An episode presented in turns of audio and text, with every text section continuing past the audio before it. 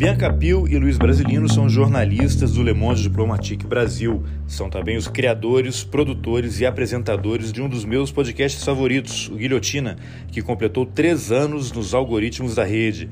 Nessa entrevista, a gente fala sobre a origem do Guilhotina, a importância de projetos independentes, do apoio dos ouvintes, sobre a cobertura feita pelo Diplomatique Brasil e, claro, sobre o jornalismo. Eu sou o Carlos Alberto Júnior e esse é o Roteirices. Vamos nessa! Bianca Pio, Luiz Brasilino, uma honra recebê-los aqui. Eu estou um tempão tentando entrevistá-los, uma agenda super complicada de vocês, mais a Covid, né, que atropelou é. o Luiz aí nesse meio tempo. Então a gente vai falar de várias coisas. O jornalismo, lógico, estará no meio disso tudo aí, mas vocês são os apresentadores não sei se criadores também, provavelmente, né, do podcast Guilhotina, do qual eu sou ouvinte fiel. Eu acho que eu ouvi todos os episódios, ou quase todos. E também não dá para falar do Guilhotina sem falar do Le Monde Diplomatique Brasil, publicação da qual também sou leitor e faço lobby para que voltem as entregas nas bancas de jornais, porque aqui em Brasília tem uma banca lá na 106 Norte que o cara está muito triste porque não recebeu mais, parou de receber. Então, eu vou deixar registrado aqui o meu lobby para que a, a, revista seja volte a circular em bancas, né? apesar da gente estar tá na ser meio uma contramão né? do avanço tecnológico. E aí eu queria que vocês fizessem uma breve apresentação. Vamos começar pela Bianca, claro, né? Vocês são jornalistas, né? Mas eu queria que você falasse um pouquinho aí da trajetória de vocês. Como é que vocês entraram no projeto? Como é que a, o Le Monde Diplomatique Brasil veio para o Brasil? Foram vocês que trouxeram? Já era um projeto que estava andando? Vocês entraram depois? Falar um pouquinho do, do projeto, né? Que é praticamente um, um plano, né, para implementar o marxismo cultural no Brasil, né? Brincadeira, né? Antes que me acusem. É ideologia aqui, de né? gênero, ide é, ideologia de gênero. É, vocês são tão terríveis. Bom, primeiro agradeço pelo convite, Carlos. É, eu também ouço roteirices já tem um tempo, conheci através do Sérgio, via Twitter, nossos, nosso grupo lá. Então, fiquei muito feliz com o convite. Como você falou, eu sou jornalista, de formação, eu sempre atuei no terceiro setor, trabalhei com ONGs, né? Desde, desde que eu me formei, né? Eu fiz um, um trabalho de conclusão de curso entrevistando profissionais que trabalhavam com jornalismo, vamos chamar de social, né? Então, e a partir daí eu entrei nessa área, então trabalhei com um projeto de educomunicação, trabalhei na Repórter Brasil, cobrindo o tema de trabalho escravo, trabalhei no Instituto Polis, na campanha do Cerrado e agora eu estou no, no Le Monde Diplomatique. E aí essa parte de contar a história eu vou pedir para o Luiz, porque o Luiz está lá há muito tempo, eu vou fazer três anos agora de, de Diplomatique, mas o Luiz está há mais tempo, e aí eu acho que ele te cons consegue contar melhor um pouco essa trajetória do jornal, da entrada do jornal no Brasil. É legal. E aí depois acho que você complementa com a sua chegada, né? Sim, sim. Eu também, não fui eu que trouxe o Lemotifomatic para o Brasil, não, hein, Carlos? Os créditos corretos, né? Pô, ok, depois que começar as prisões aí, pô, vou tirar, vou sair dessa. então, é, eu trabalhei no Brasil de fato antes do, de entrar no Le Monde Diplomatique. Entrei lá em 2003, que foi no ano da criação, um pouquinho depois que o jornal foi. O Brasil de fato era um jornal, né? No início, não tinha site, não era uma agência e tal. É, era um jornal semanal. A gente trabalhou lá, trabalhei lá há oito anos e aí fui para o Le Monde Diplomatique em 2011. Vai fazer 11 anos agora. O jornal tinha sido criado em 2007, estava para completar quatro anos, né? É, agora estamos para completar 15, né, em 2022. É, o jornal, falar um pouco do, do Dipro, ele é um, não é, não é uma publicação francesa no Brasil, né? A gente é um projeto independente da, independente eu digo assim, independente administrativamente, né? Não somos é, uma filial do Le Monde Diplomatique França. A gente tem os direitos de publicar o conteúdo deles e usar a marca. E para isso a gente aceita algumas condições. A principal é que a gente, na edição impressa, publica apenas 25% do conteúdo feito aqui do Brasil e o resto são traduções vindas lá da, do, do jornal francês, né? O jornal é mensal, né? Para quem não conhece. Então... Já veio com essa cláusula leonina, assim, que vocês podem só fazer só 25%, é? Esses franceses, veio. hein? Libertários é. tal. Ao mesmo tempo, eu, eu entendo um pouco, assim, porque eu entendo um pouco o lado deles de ser, assim, a gente faz, a marca é nossa e a gente tá dando esse direito, então a gente quer que vocês coloquem mais ou menos o nosso conteúdo aí na sua, no seu idioma e tal, no seu país, porque acho que não faria muito sentido se vocês não quiserem publicar o nosso conteúdo, vocês podem criar o seu próprio jornal. Precisa usar a marca, né? Mas assim, para quem não acompanha o Le Monde, que, se, que já é um erro, né, um absurdo, o, o Diplo Brasil, mas para quem vê mais TV, por exemplo, seria como se fosse uma franquia, né? Vocês assinaram um Isso. contrato, tem a franquia como a CNN Brasil, que eles têm a produção local, lógico, em termos é. bem diferentes, né?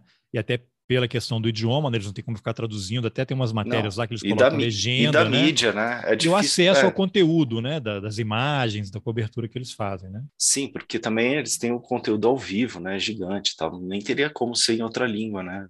Na, exatamente, na, exatamente. Na mídia eletrônica, né? E aí no impresso é, é isso. E aí eu acho que é, é legal ao mesmo tempo, Carlos, assim, tem um lance da gente, né, fica um pouco, assim, Frustrado. incomodado, né? É, oh, queríamos colocar mais conteúdo daqui, mas a verdade é que o conteúdo que vem da França é muito bom, cara. É, um, é muito diferenciado, assim. Tem a parte dos artigos, que aí equivalem aos nossos, que a gente acaba fazendo aqui, mas tem também uma sessão de reportagem, uma sessão. Tem a participação de reportagens, que são assim só no, só no, no Le Monde Chromatique tem, sabe? É matérias ah, muito e o leitor brasileiro, de... o leitor brasileiro que não fala francês não vai ver isso nunca, né? Nunca, cara, nunca. Matérias assim muito longas, internacionais, né? Então é uma variedade de assuntos muito grandes, com um repórter indo para para África, para Ásia, né, para América do Sul, que no nosso caso é mais próximo, mas que você não vê, né, na, na imprensa tradicional. Então, então você tem matéria escritas sobre a Coreia do Norte e da Coreia do Norte, matéria da China, reportagem feita de lá, reportagem feita do Japão, do, do sul da Ásia e de vários países da África, pelo menos uma reportagem por edição de campo, assim, feita de lá, né? E não uma matéria sobre, sobre algum. Claro que tem um gancho, né, específico, mas normalmente uma matéria que acaba aproveitando esse gancho, mas que dá uma super contextualizada na situação do país, né? De você entender mais ou menos ali em, duas páginas, nosso do diploma, em três páginas, mais ou menos um pouco do, do contexto todo histórico, geopolítico, do que, do que eles estão falando na hora, das disputas internas e tal. Então, são matérias, assim, muito, muito bacanas mesmo. Então, acho que é, é legal essa, essa parte. E, é, mas é uma via de mão dupla, assim, tem material de vocês que acaba sendo traduzido e publicado lá também ou não? Vocês só recebem? A gente só recebe. Às vezes a gente pode ter um conteúdo, o nosso diretor, né, que é o Silvio, que é ele que na verdade trouxe, ele é o responsável. Silvio, qual é o nome dele? Precisa, Silvio Catiabava. Se precisarem qualquer coisa, a gente teve, pode. Ele não teve muita força na hora o... de negociar ali o contrato, né? Entendi. Não, vamos, vamos assumir que é um contrato padrão. Eu não sei. Não, eu estou de é brincadeira aqui, né? Lógico, mas é isso que você falou. O argumento do Le Monde Diplomatique lá na França faz todo sentido. A marca é deles, estão, na verdade, é, usando essa, essa força toda, a credibilidade, né? Fiquei fazendo brincadeira demais aqui, mas a coisa é muito séria, né? Eles têm uma história e vocês estão usando para agregar um conteúdo local, né? Faz todo sentido. É, é um, uma publicação que surgiu em 1954, até fui levantar aqui para nossa conversa, e que agora tem várias edições internacionais, né? São 31 edições. 31, né, Bianca? É, 31 no site. É, eu, eu fui ver também, fiz ó, é, não é pouca coisa, né? Você tá vendo aí, Carlos, que é. aí, ó, o pessoal que faz lição de casa aqui, cara. É, tô vendo. 31 assim, imperialismo francês, né? O imperialismo francês que está avançando aí, te cuida, Murdoch. E aí, dessas 31 edições, são sete impressas, se... não, 24 Contrário. impressas, sete digitais, em 22 línguas, cara. É muito bacana, assim. É. Agora, e como é e que... E várias línguas com alfabeto que não é o nosso, Totalmente né? cirílico. Aí, é, árabe, persa. É. Agora, e como é que vocês enfim, você, vocês são editores lá no, no, jornal também, ou vocês estão mais. Sei que a Bianca faz algumas coisas no site também, né? Nas mídias. Você é. tá. Que, editor, como é que está essa divisão lá? Quem que é o editor-chefe e como é que é esse processo Eu... de selecionar os assuntos, né? O material que vem da França, eles é que já definem o que vai ser, ou eles te dão um cardápio Não, e vocês cardápio. escolhem? Posso começar, Bianca? Só porque aí uhum. você já entra falando, acho que da, dessa Do parte digital. da. É, e também da sua entrada e tal. É, é, e aí eu aproveito e falo do, da criação do Guilhotina, né? Então, a, a, essa parte a gente recebe o sumário, que vai ser da edição seguinte do, da edição francesa, E aí de lá a gente tem a liberdade para escolher o que é mais interessante para a gente colocar aqui, o que tem mais a ver com o público brasileiro, ou então também as matérias mais especiais, assim. Né? Deixa eu falar uma outra coisa que eu ia pensar, Carlos, e aí acabei não falando. A gente tem essa limitação no impresso, né, de só poder dar 25% do conteúdo do brasileiro. E isso era uma coisa que marcava meio que o jornal no início, assim. Então, mais ou menos o trabalho de redação era, era pequeno mesmo, era um trabalho mais de, de realmente de tradução e, e editar os textos. Conforme foi avançando a questão digital, né, para o site, a gente começou a receber muito conteúdo próprio para o site, assim, nos últimos anos, assim, mas mesmo quando eu entrei há, há 11 anos, eram muito poucos textos que a gente dava exclusivos no site, e agora aumentou muito. E aí foi, teve a criação do, do Guilhotina, o Silvio Catiabava, nosso diretor, também tem um programa na TVT, um programa de debates. Então, isso fez a nossa produção local, assim, explodir, sabe? A quantidade agora, esses 25%, ele é, tipo, muito mais do que...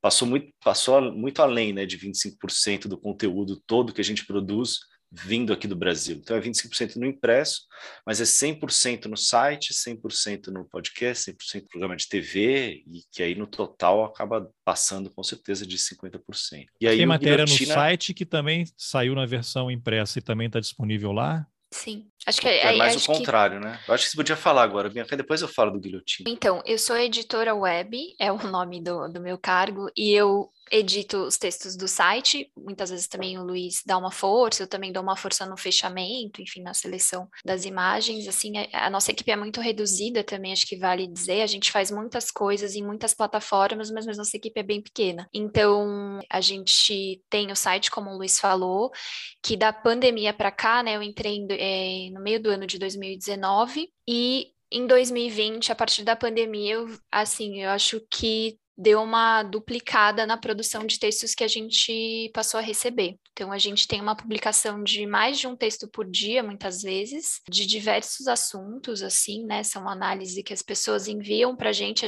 diferente do impresso que a gente pauta os articulistas do Brasil a partir de um tema de capa que a gente discute com a equipe.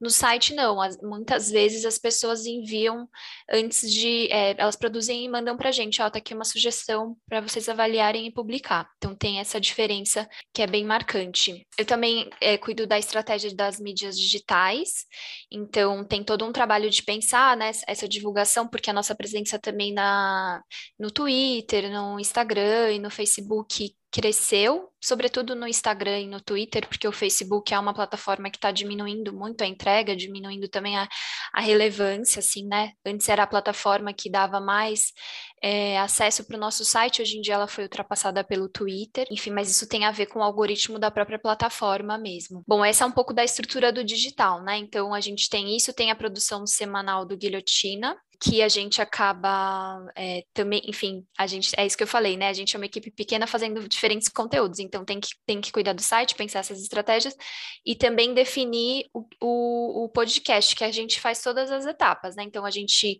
faz é, uma reunião para pensar os episódios de, do mês todo, então pensar quem a gente vai entrevistar.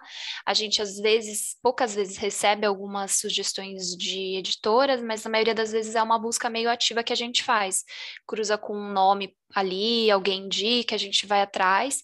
Então a gente define isso, faz a agenda, vai atrás de ter a publicação também, que a gente tem que pedir às vezes, enfim, para produzir o, o, roteiro de entrevista e fazer todos os, o, a etapa, né, de pós-produção, também divulgação. Então acho que é um pouco isso, assim, é uma, digamos assim, eu acho que a gente, para o tamanho da nossa equipe, a gente tem uma diversidade de, de formatos que é, é interessante, acho que para suprir isso que o Luiz falou, né? Se, se no impresso a gente tem essa limitação, com o digital a gente meio que não tem, né? Não tem esse limite. Então, a gente tenta absorver também o que chega, enfim, de sugestão de texto e etc fazer especiais para o site. Eu acho que o site ganhou uma relevância, assim, né? Já, já, já tinha antes, com certeza, né? Mas eu acho que cada vez mais, tanto que a gente desenvolveu um aplicativo também para pessoa ter opção de, de, de ler no, no celular, no tablet, enfim, também no, no, no desktop. Então, a gente está tentando oferecer mais opções para as pessoas que leem, que consomem o nosso conteúdo, e também porque a gente, é, essa coisa que você falou da distribuição, né? A gente, desde o início da pandemia, a gente está com essa dificuldade, também é o nosso desejo estar tá, em todas as bancas do Brasil, mas tem uma certa limitação que envolve custos, né? Porque eu acho que é importante frisar que o Le Monde Diplomatique é um projeto independente, né? A gente, assim, tem o CNPJ é de uma organização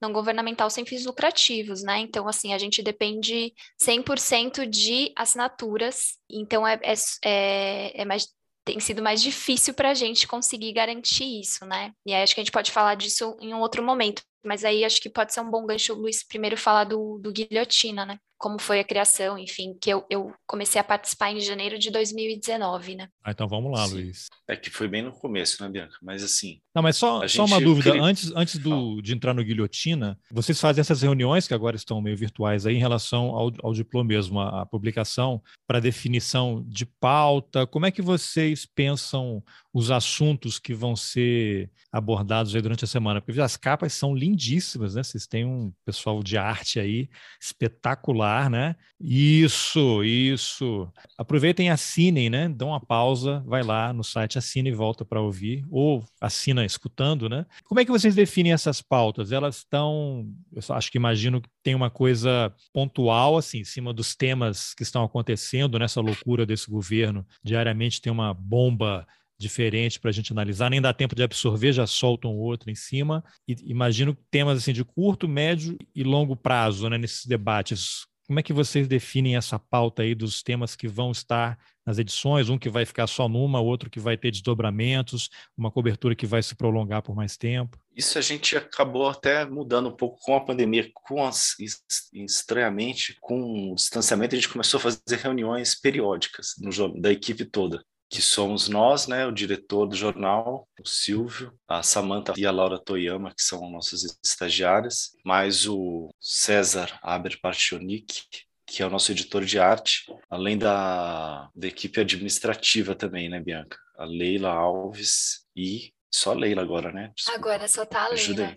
É, né? Tem aquela, aquela imagem clássica da redação com 1.300 jornalistas escrevendo e fumando. Ai, que sonho, que sonho. Mas assim, é, somos nós, né? Enfim, elas ajudam a gente no digital, principalmente, sobretudo Samantha e Laura, é meio período, e eu e o Luiz como editores, editor-chefe e editor de arte, né? Então, é bem pequena equipe. A gente tem mais uma pessoa de assinatura que no momento tá vaga, a pessoa não tem, então assim, é isso. A Leila cuida de tudo, assinatura administrativo, tudo. Bom, fica, a dica aí, se... fica a dica aí de um emprego, hein? Quem quiser se habilitar, manda o currículo.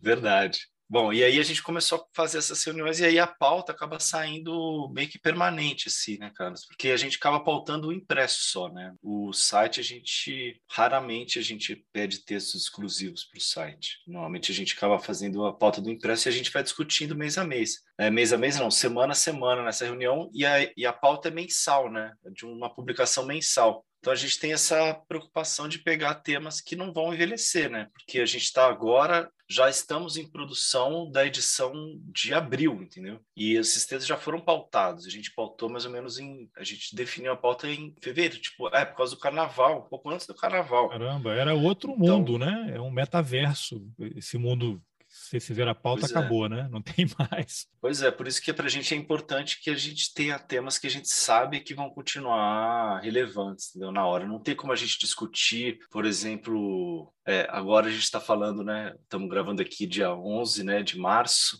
quinta-feira, é, não tem como a gente falar, vamos colocar com a pauta o aumento da gasolina, né? Que é o assunto do dia hoje, né? É. O, o reajuste da Petrobras. Porque, apesar de ser importante, a gente teria que se fosse para falar disso, a gente teria que pegar alguma questão mais. Ah, esse... Bom, legal, foi interessante. A gente pode pegar isso aí como exemplo. Bom, então, essa questão da gasolina é importante e tal. Como é que a gente trataria lá no jornal? É, não dá para a gente discutir essas negociações do Congresso agora, o, a insatisfação dos governadores, né? É, a pressão para reduzir o ICMS e tal. A gente teria que fazer, pô, vamos discutir então, né, uma coisa mais de fundo da, de toda essa questão. Se primeiro, uma questão de fundo, mas não tanto, que seria, sei lá, discutir a política de preço. Estou fazendo a pauta ao vivo aqui. É.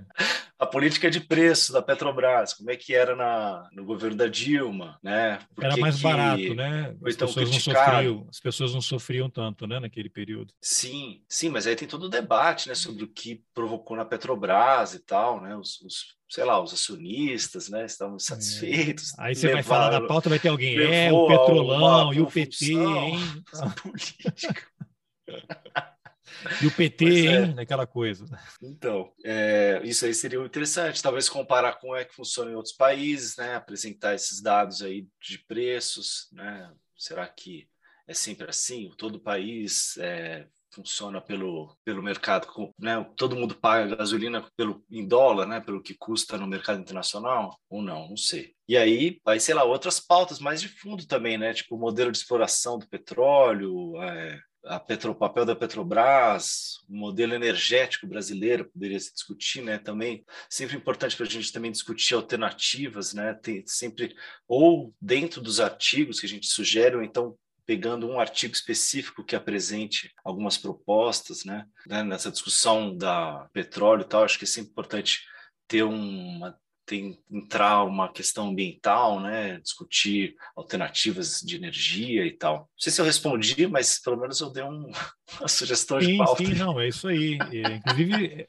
não, não se ater à questão do preço, porque vai sair mês que vem, sabe-se lá quantos outros aumentos vão acontecer até lá, né? Sim. Se vai mudar o é. presidente da Petrobras, o Bolsonaro agora, a eleição está chegando, não. Então agora ele fez esse mal durante três anos e meio, nos últimos seis meses ele vai segurar o preço e vai absorver isso daí para poder tentar ganhar votos, né? Eu acho que tem essa característica, né? As questões que a gente traz são análises mais de fundo mesmo, né? Não é o, o hard news que os outros jornais dão conta. Então a gente tenta trazer análise. Às vezes a gente pauta coisas que não necessariamente estão no foco, né? A gente fez uma uma capa sobre regulação dos meios de comunicação, por exemplo. Não... Tinha tido na época alguma fala, alguma coisa que deu esse. Teve um gancho escala. do Lula, né? Do Ele Lula, falou sobre exato. a regulação é. dos meios de comunicação e, a, na verdade, o nosso gancho era mais a reação, né? Reação, que teve a fala exato. dele, que foi totalmente desproporcional. Não, eu vi assim um monte de jornalista, principalmente dos grandes veículos aí, dizendo que era censura, né? E aí existe esse negócio é. de querer confundir, não tem nada a ver uma coisa com a outra. Exato, exato, é isso, é isso. Então a gente tenta trazer algumas pautas que a gente sabe que a imprensa não vai cobrir, né? Então, sei lá, a gente vai cobrir, mas de outro jeito, né? Daquele jeito. É, de outro viés, no caso, né? A fala do Lula e aí as pessoas criticam, olha, isso é censura, o PT já quer censurar e tal, não sei o quê. Mas pra gente é trazer, vamos discutir isso, porque é um debate interditado, que inclusive a capa foi isso, foi essa, né? O debate interditado. Então a gente traz essas questões mas mesmo no site, por mais que tenha mais, agilidade, a gente consiga cobrir coisas quentes, né?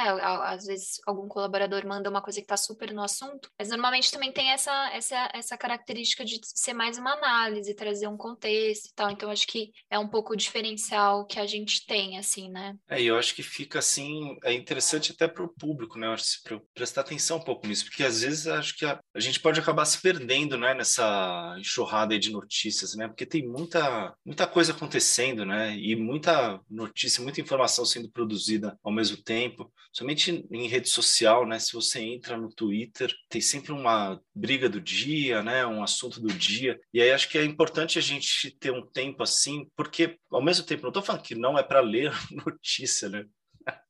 Tem que continuar acompanhando as coisas que estão acontecendo, mas às vezes isso daí pode acabar te perdendo, e aí você acaba ficando até meio, acho que, desinformado até, né? Se você só pega a notícia pura e simples, né, sem dar um passo atrás, né, para olhar ela um pouco em perspectiva, né, olhar outros aspectos, procurar contextualizar.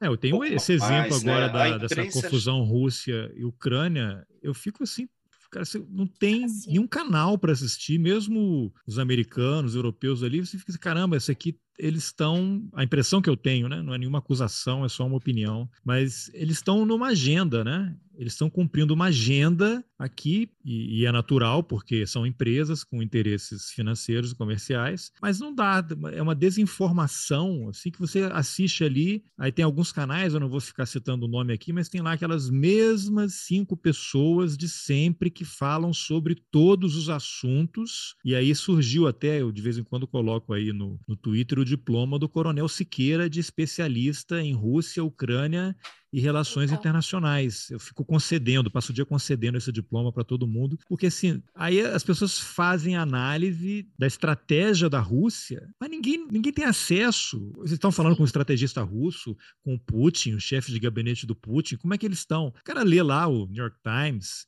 quando muito, né? Publicação europeia faz aquele bem bolado ou repercute coisa de amigo, de colega, né? De redação, mas não faz sentido, né? Umas coisas assim, é uma análise em cima de uma análise errada enviesada, as pessoas não leram livros, não conhecem os temas ficam analisando análise de jornalista que não é especializado no assunto. Eu acho muito triste, muito triste. E aí, é, ainda e bem cons... que temos o Le Monde aí. É, e constrói uma narrativa do bem contra o mal, né, gente? Que é o que as pessoas estão aí. É o que todo mundo esperando. quer, né? Olha, é sempre é bom, né, ter um, alguém para odiar. É uma novelinha para a gente acompanhar, né? E as coisas são mais complexas. Inclusive, a gente tem uma série de matérias em relação a isso de desde 2005 no site. Quem quiser, é só buscar lá. Coloca no Google Ucrânia Diplomatique BR, que você vai achar muitos textos que trazem várias outras questões que estão envolvidas. Então, eu acho que as pessoas desconsideram um contexto histórico e fazem essa análise muito superficial, né? Eu acho que isso é um, é um problema que perpassa vários outros temas e, sobretudo, quando tem essa questão, ai, o Ocidente, essa coisa dos Estados Unidos, eixo do mal, etc. Então, acho que, infelizmente, esse é só mais um exemplo, né? Bom, então, aproveitando esse gancho, já que a gente começou a falar mal dos colegas jornalistas, né, insatisfeitos que estamos com a, a cobertura da chamada mídia tradicional, como é que vocês definiriam, como é que se, o, o, o Diplo se posiciona nesse espectro da guerra híbrida da mídia no Brasil? Né? Vocês são uma publicação independente, vivem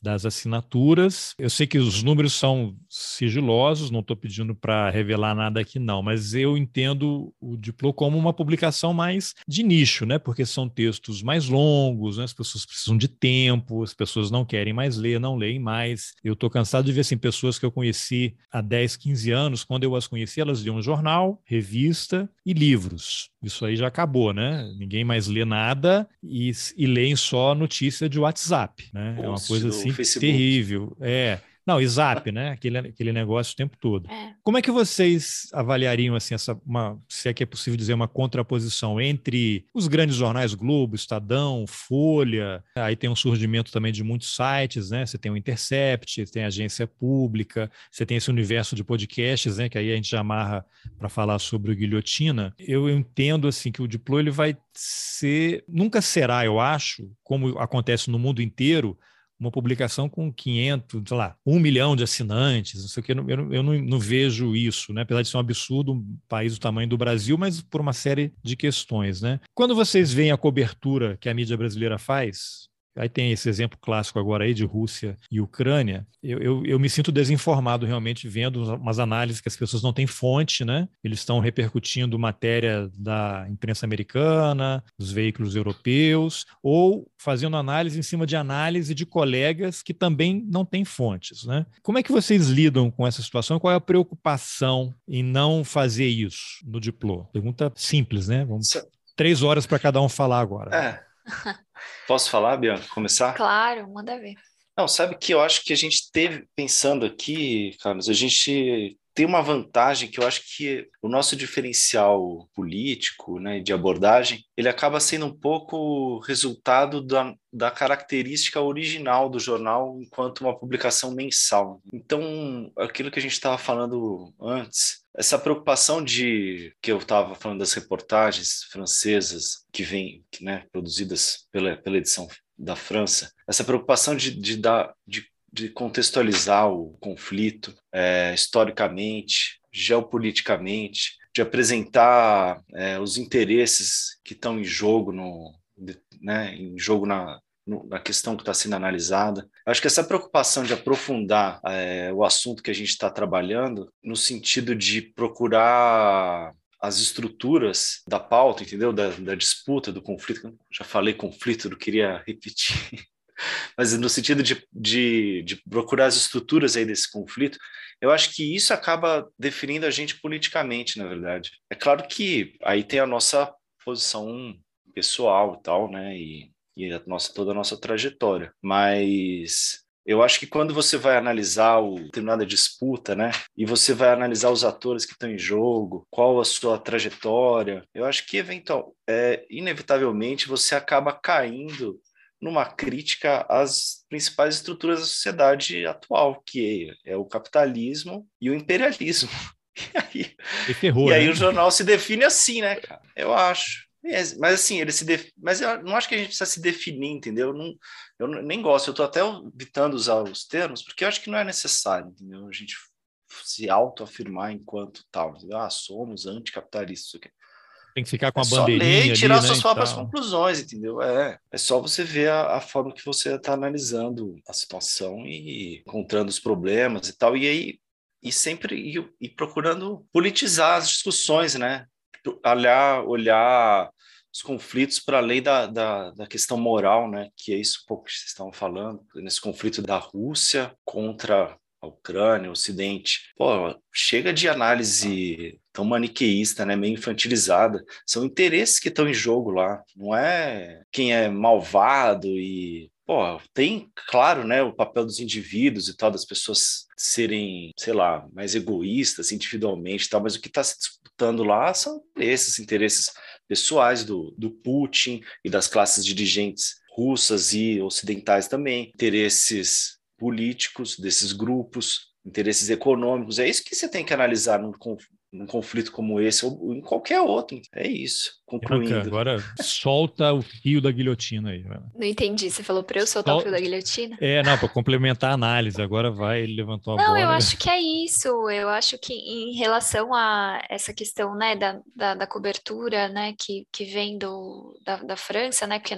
esses, esses conflitos também não quero usar ficar usando conflito, mas enfim, essa cobertura que é internacional e, e, traz essas questões que vem, que vem da redação, tem esse ponto que o Luiz falou, que é a característica do jornal mesmo, sabe? De como são análises de fundo, no fundo você está questionando isso, né? Nosso sistema capitalista e imperialista. Então, não, não sei se eu teria muito a acrescentar em relação a isso, não mas eu acho que mesmo pensando as pautas do site, né, como a gente tem também essa característica de apesar de ser no digital e ter a possibilidade de ter assuntos quentes, a gente acaba publicando coisas mais de fundo também. as pessoas que procuram a gente para publicar, não necessariamente são jornalistas, aliás, a maioria não é, então, são pesquisadores e pesquisadoras que estão avaliando a questão já com outros contextos, né? Então, eu acho que acrescenta outras camadas para essas análises. Então, a gente está falando de meio ambiente, a gente tem muita gente de diversas áreas escrevendo da relação disso com a pandemia, por exemplo. A gente tem vários conteúdos nessa linha, né? Então, as pessoas estão falando de pandemia, a gente sabe que a estrutura que produziu, por exemplo, essa pandemia, que pode produzir outras, ela não foi questionada praticamente não foi. Então a gente pautou isso nas nossas edições, no impresso tem podcast falando disso, tem muitos textos no site, então acho que é um pouco essa linha, né? Então temos uma pandemia, a gente não tá, não é o jornal que vai trazer os números diários de morte, etc., mas a gente está trazendo como é que o governo tratou disso, o fundo, né? Como é, por que, que a gente chegou nesse número tão alto, e ao mesmo tempo questionar um pouco o modelo de produção de alimentos que a gente tem, enfim, a forma como a gente está é, lidando com, com a, a crise climática que a gente tem. Então, então é um pouco isso, a gente traz questões mais de fundo quando tem um, um assunto X quente, né? que seja Covid-19, etc. Mas acho que é pensar um pouco isso. Então, a gente tem lá um texto falando do desmonte que a gente tem na saúde, porque é uma febre de OCIPs administrando todas as áreas da saúde no Brasil inteiro. Então, assim, a gente teve, a gente tem um SUS que salvou muita coisa, mas assim, será que se a gente não tivesse tido já esse desmonte que já vem de muitos anos, a situação não estaria melhor ainda? Enfim, então acho que um pouco isso, questionar as coisas com, com contexto mesmo, né? Então vamos entrar agora, vamos puxar, nem sei qual é o, o nome do mecanismo que aciona a guilhotina, né?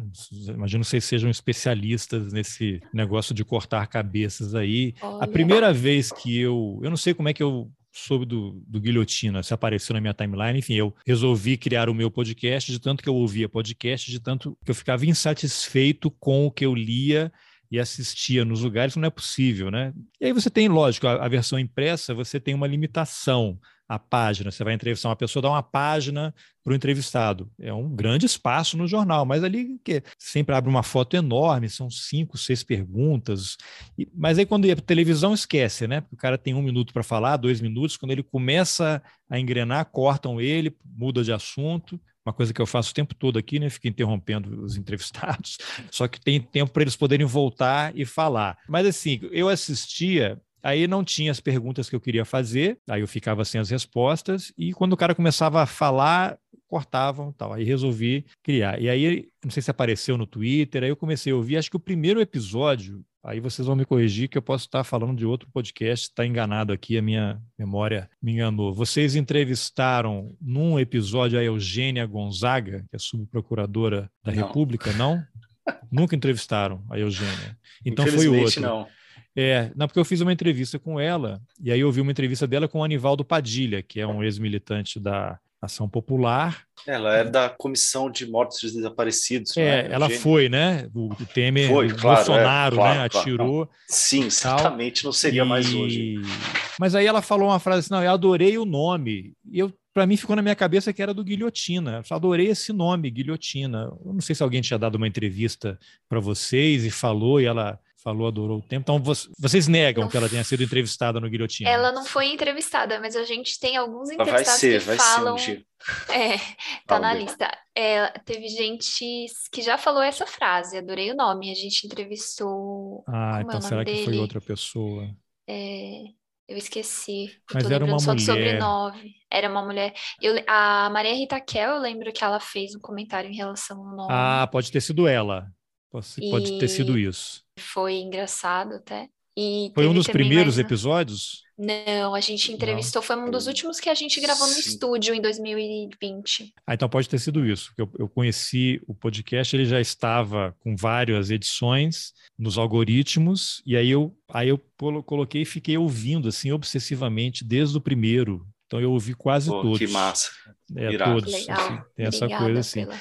É, e aí, então, como é que surgiu o, o, Guilhotina? Existe um guillotine lá, não sei como é que fala em francês lá, e vocês não. pegaram a ideia. Como é que surgiu a ideia? Tudo a ver com a França, não. né? Tal, como é, como é, é que surgiu isso daí? Só dizer que eles têm podcast depois da gente. É, o nosso é mais antigo. Ah, e chama Guilhotine? Guilhotine? Não, não, não, é, é o nome do jornal. Acho mesmo. que para eles não teria tanta graça assim. Né? É, é, eu acho que não. Mas é, Luiz, conta polêmico. também da ideia do nome, enfim, que o, o Luiz e o Cristiano Navarro que estavam no início, que foram é. né, quem deram é, os, Então, como é que surgiu? Como é que vocês perceberam? Olha, chegou a hora Virou modinha, virou modinha, aqui. virou modinha, temos que ter um podcast. Tal. Já preciso falar em, em, primeiro lugar, que é para o Cristiano não pegar no meu pé, depois que foi ele que teve essa ideia do guilhotina. E o Cristiano é, é excelente para nomes. Ele deu vários outros Ele é maravilhoso. Cristiano um Navarro, dia. um beijo. É, mas a gente estava pensando nisso, ah, precisamos um nome, né? Depois a gente até usou em outras, em outras iniciativas, né? Né, Bianca, do, do jornal, de, ah, vamos pegar um nome que seja francês, e aí que seja francês, mas que seja usado em português, né? Tipo abajur e tal. A gente falou, abajur não é muito bom. É. Bidê, né? Isso. Aí a gente ficou uns dias e tal pensando nisso, e aí tive uma ideia do guilhotina. Foi uma boa até, porque sabe que o, o, guilhotina é uma arma de. uma forma. Como é que chama isso? Uma, um método de. Execução, né? De, de, uma, de capital, execução, né? mas que é pensado no bem-estar do, da vítima, né? Que é para que ela morra logo sem sofrer. Por isso que foi criado a guilhotina, né?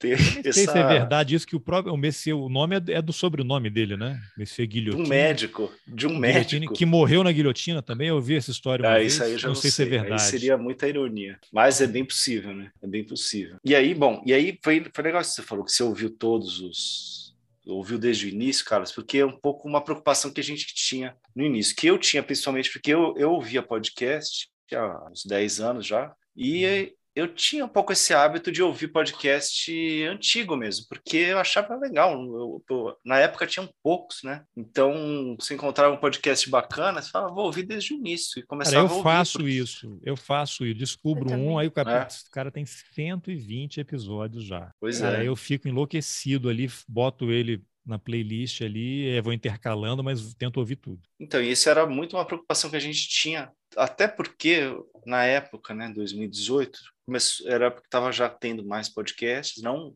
como foi depois agora, né, com a entrada do Spotify e da Globo, ainda foi um pouquinho. A gente não, a gente foi junto com o Spotify, o que a gente criou, uhum. mas a gente estava pensando numa época que ainda não tinha o, o Spotify. Nessa época, estava tendo, não sei, eu pelo menos ouvia e, e podcasts do nosso campo que estavam discutindo, estavam muito conjunturais, discutindo muito a conjuntura. Tava a época, pô, 2018 foi puxado, né? Julgamento ainda, do né? Lula né? no primeiro semestre, morte da Marielle, né? Assassinato da Marielle, é, prisão do Lula, depois toda a eleição, né? O julgamento do Lula, depois a prisão. Então, estavam muito, eu lembro muito de ouvir muitos podcasts nessa época discutindo isso.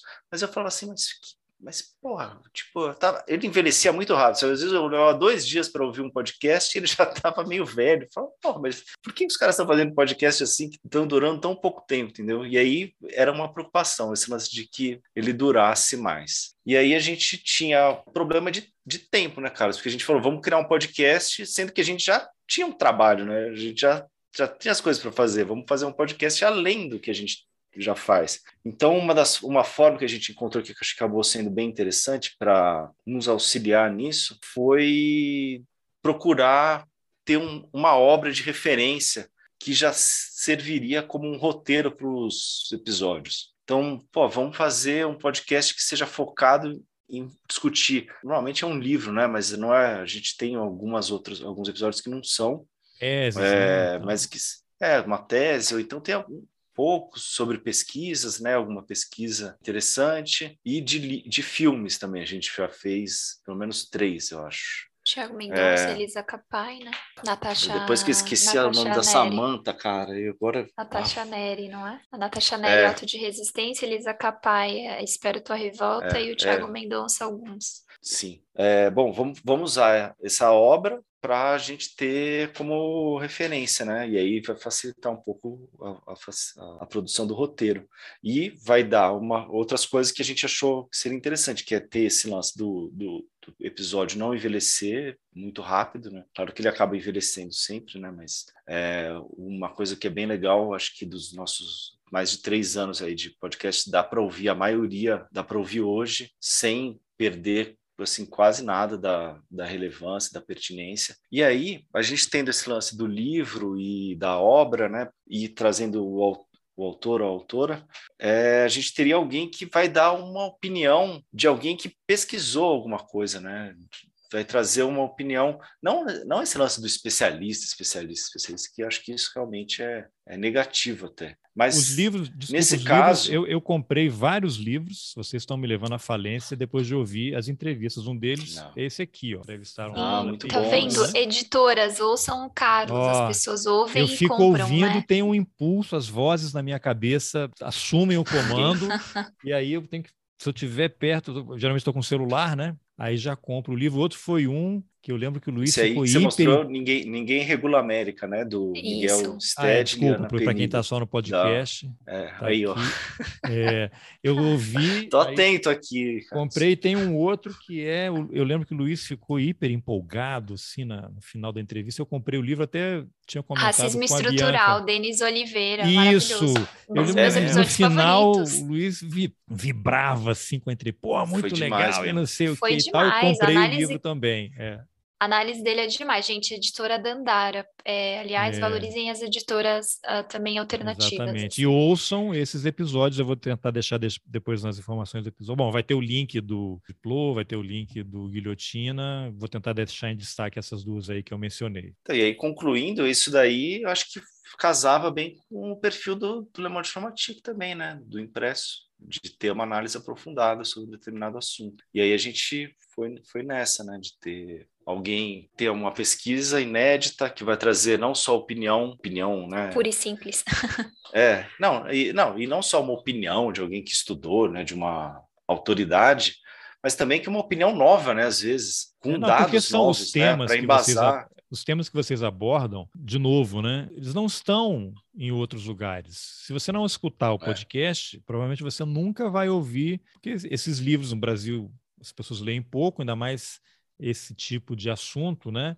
e você trazer o, o autor para uma conversa aproxima tema, facilita, estimula a venda, como vocês acabaram de presenciar aqui, e, e traz para o debate assuntos de extrema importância que estão sendo bypassados. Né? A boiada está passando, a boiada está passando Sim. lá, o Ricardo Salles está em cima do touro lá, agitando o chapéu, a boiada está entrando na floresta e destruindo tudo, e a gente não está vendo. Então, eu acho um trabalho assim de extrema importância que vocês fazem por isso também que eu queria fazer essa entrevista aí, porque as pessoas têm que conhecer, né? As coisas estão sendo destruídas e a gente não está não tá percebendo. É, eu acho que é isso, né? E é, é, eu acho eu eu, eu adoro fazer o, o guilhotina porque é um momento também é isso. A gente é óbvio que, né, tem que fazer 30 mil outras coisas. Mas, assim, esse momento de parar de ler e de produzir o roteiro é muito interessante, assim, né? Eu aprendo absurdamente nesse, porque eu acho que, enfim, eu tive uma, uma formação não tão boa, enfim, estudei em escola pública, fiz faculdade particular, e eu sinto que né? várias coisas né? eu, eu fiz jornalismo, jornalismo, exatamente. Eu, né? Praticamente a gente não aprendeu nada sobre quase Também não aprendeu nada na faculdade. Tá sobre quase tudo. Exato, é. e, e, e, é isso, né? Ainda Mas tem aquela máxima, né? Aquela, aquela história que o, o, todo médico pensa que é Deus, né? O jornalista tem certeza. Ai, meu Deus. Pois é. Então eu acho, enfim, é uma coisa que eu gosto muito de fazer e dá muita vontade mesmo, sabe? É uma coisa que eu acho da hora mesmo. E de aprender com as pessoas, porque eu acho que uma coisa que é a vantagem do guilhotina é que a gente deixa as pessoas mesmo assim explicar a coisa, a gente vai indo, assim, é uma hora, uma hora e pouco de entrevista, já teve nosso recorde de duas horas, a biografia do Marx, e que inclusive é um dos episódios César mais ouvidos. O do João César também foi longuíssimo, né? Foi. Inclusive foi, eu fiz, eu, eu dei uma de Luiz Brasilino com aquela entrevista que eu fiz uma postagem, olha, isso aqui você tem que salvar na nuvem, no HD, imprime, grava um DVD e tal, foi muito legal. É, então vale a pena. E aí, acho que é isso, né? Eu perdi um pouco o que eu ia dizer em relação. Tá vendo? Ó, que... Ah, não, então, essa coisa do, do, de aprofundar, enfim, acho que é, é bom tanto para quem fez o trabalho, que vai poder falar, explicar, para quem está ouvindo, que vai entender mais, né? Se tem interesse. Às vezes é uma coisa que nem interessa tanto, mas as pessoas começam a, a ouvir e passa a ser interessante, né? Saber mais é sobre o tema. E acho que eu ia falar esses episódios longos, né? Os nossos ouvintes gostam desses episódios longos, não é um problema pra galera, né? Inclusive, esse é um dos mais ouvidos, né, Luiz? É o do, da biografia do Marx, né? É o Zé Paulo Neto, né?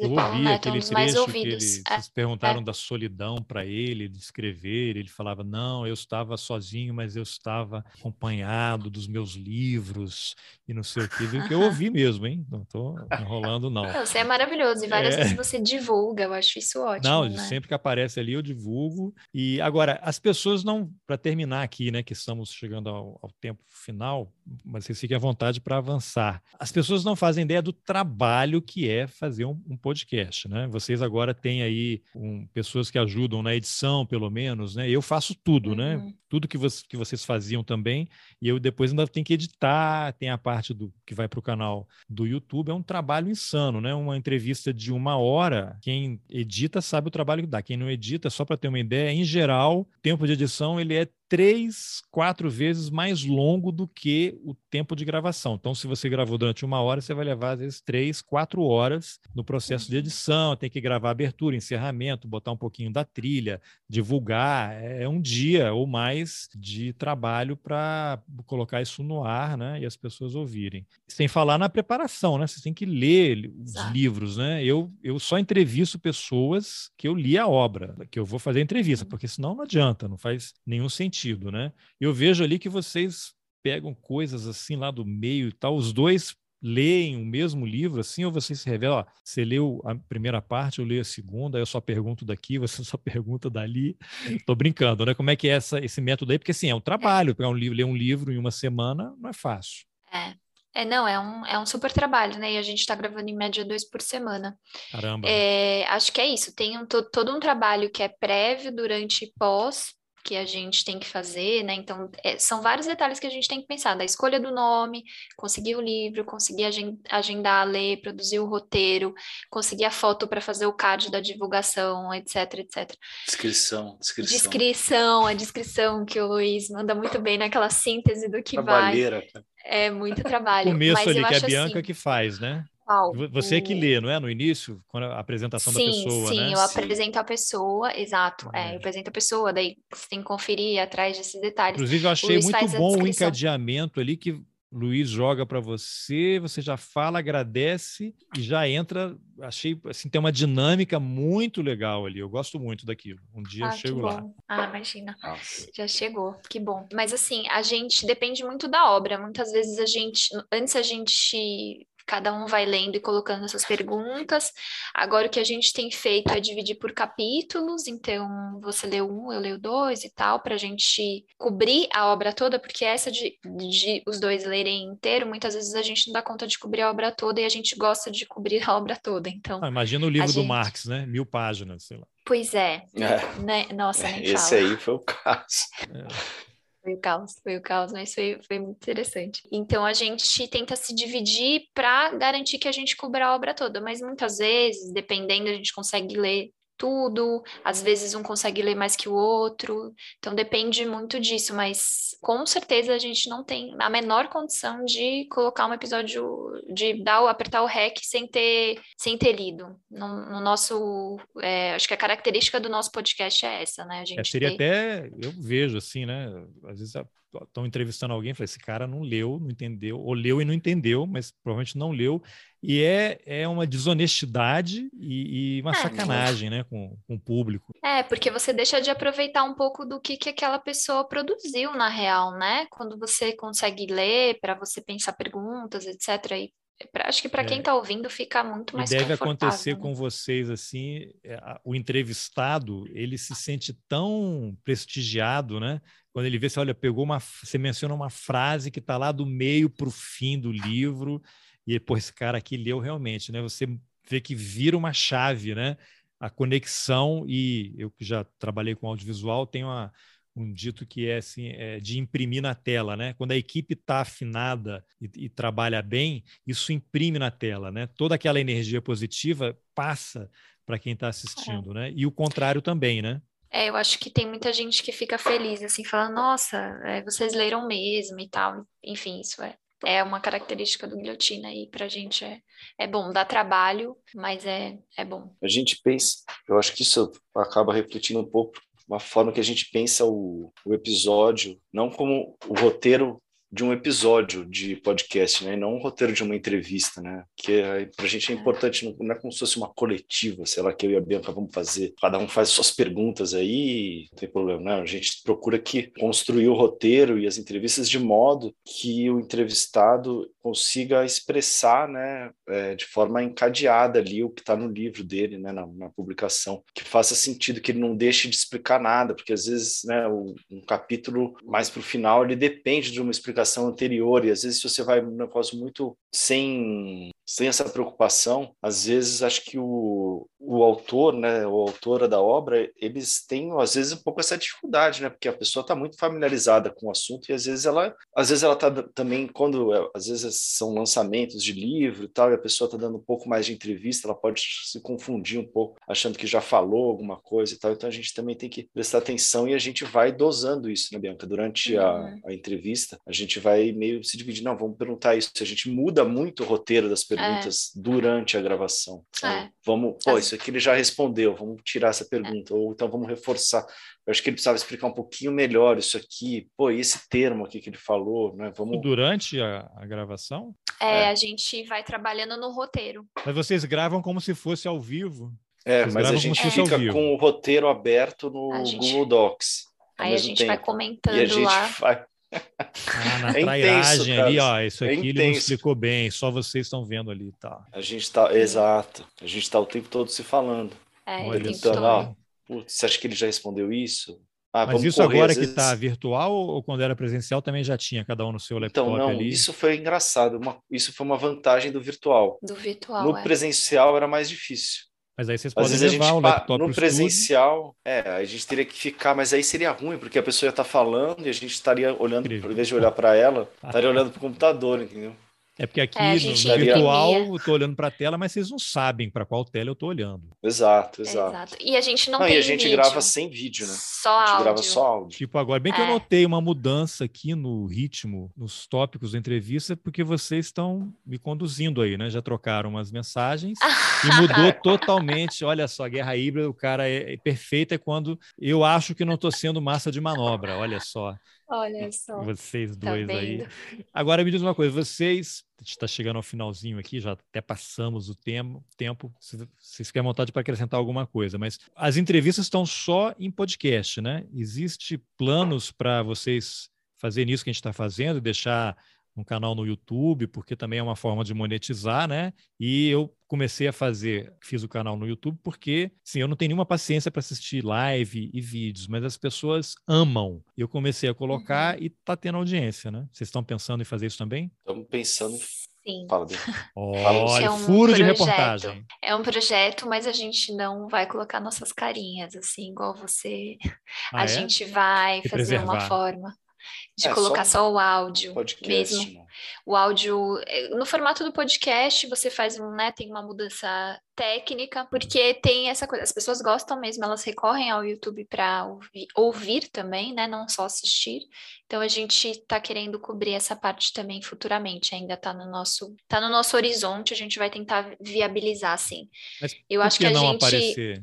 eu não tenho a menor vocação para isso aqui, gente. Assim. Ah, mas é uma forma que a gente, Carlos, mas a gente eu acho que tem um trabalho de edição de edição, entendeu? Que a gente não ah, conseguiria. E assim, para dar a entrevista aqui, colocando, né, aparecendo o vídeo, é uma coisa. Para preparar o roteiro, eu acho que a gente teria mais dificuldade, porque essa troca que a gente faz com o roteiro ali não, não rolaria tanto também. Trai... Só que... aqui numa coisa mais informal, confusa, como roteirista, que rola essa trairagem aí e ninguém percebe e tal.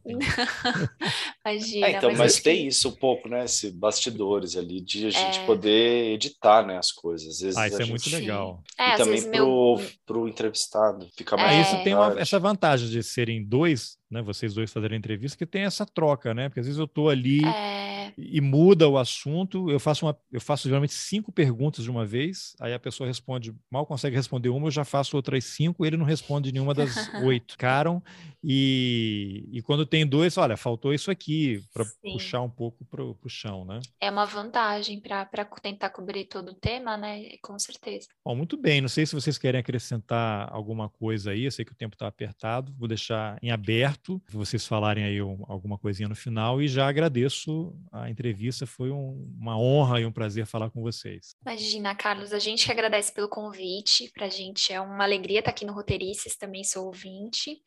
É, acho que o, o recado é para as pessoas que só ouvem o podcast Guilhotina conhecer o nosso site, diplomatic.org.br. Para quem só lê o site, conhecer o impresso. Para quem está ouvindo, agora eu estou mostrando Isso. a edição desse mês, que é a escalada do Centrão. Para quem só vê o impresso, também conhecer o programa de TV que a gente tem de debate, que é apresentado pelo Silvio Catiabava na TVT.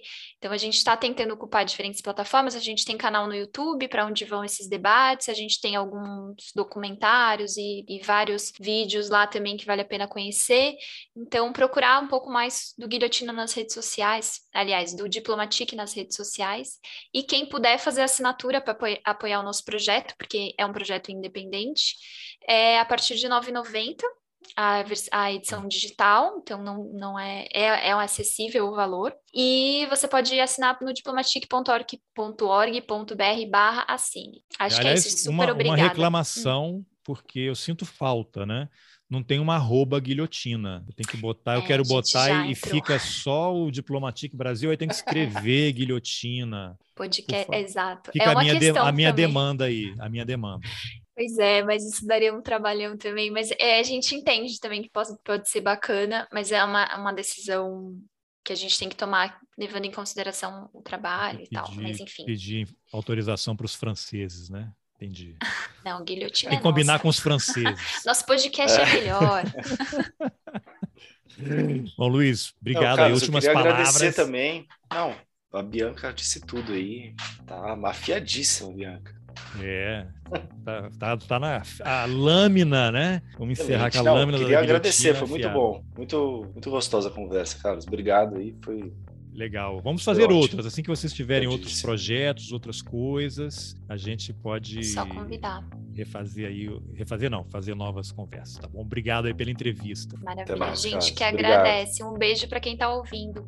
Bom, essa foi a entrevista que eu, Carlos Alberto Júnior, fiz com a Bianca Pio e o Luiz Brasilino, jornalistas do Le Monde Diplomatique Brasil e criadores do podcast Guilhotina. Se você gostou da conversa, compartilhe essa lâmina afiada entre os seus contatos. E se você acha importante apoiar o jornalismo independente, considere a possibilidade de contribuir com roteirices. É possível colaborar com qualquer valor pelo Pix ou pela plataforma Catarse a partir de R$ reais mensais. Os links estão nas informações do episódio.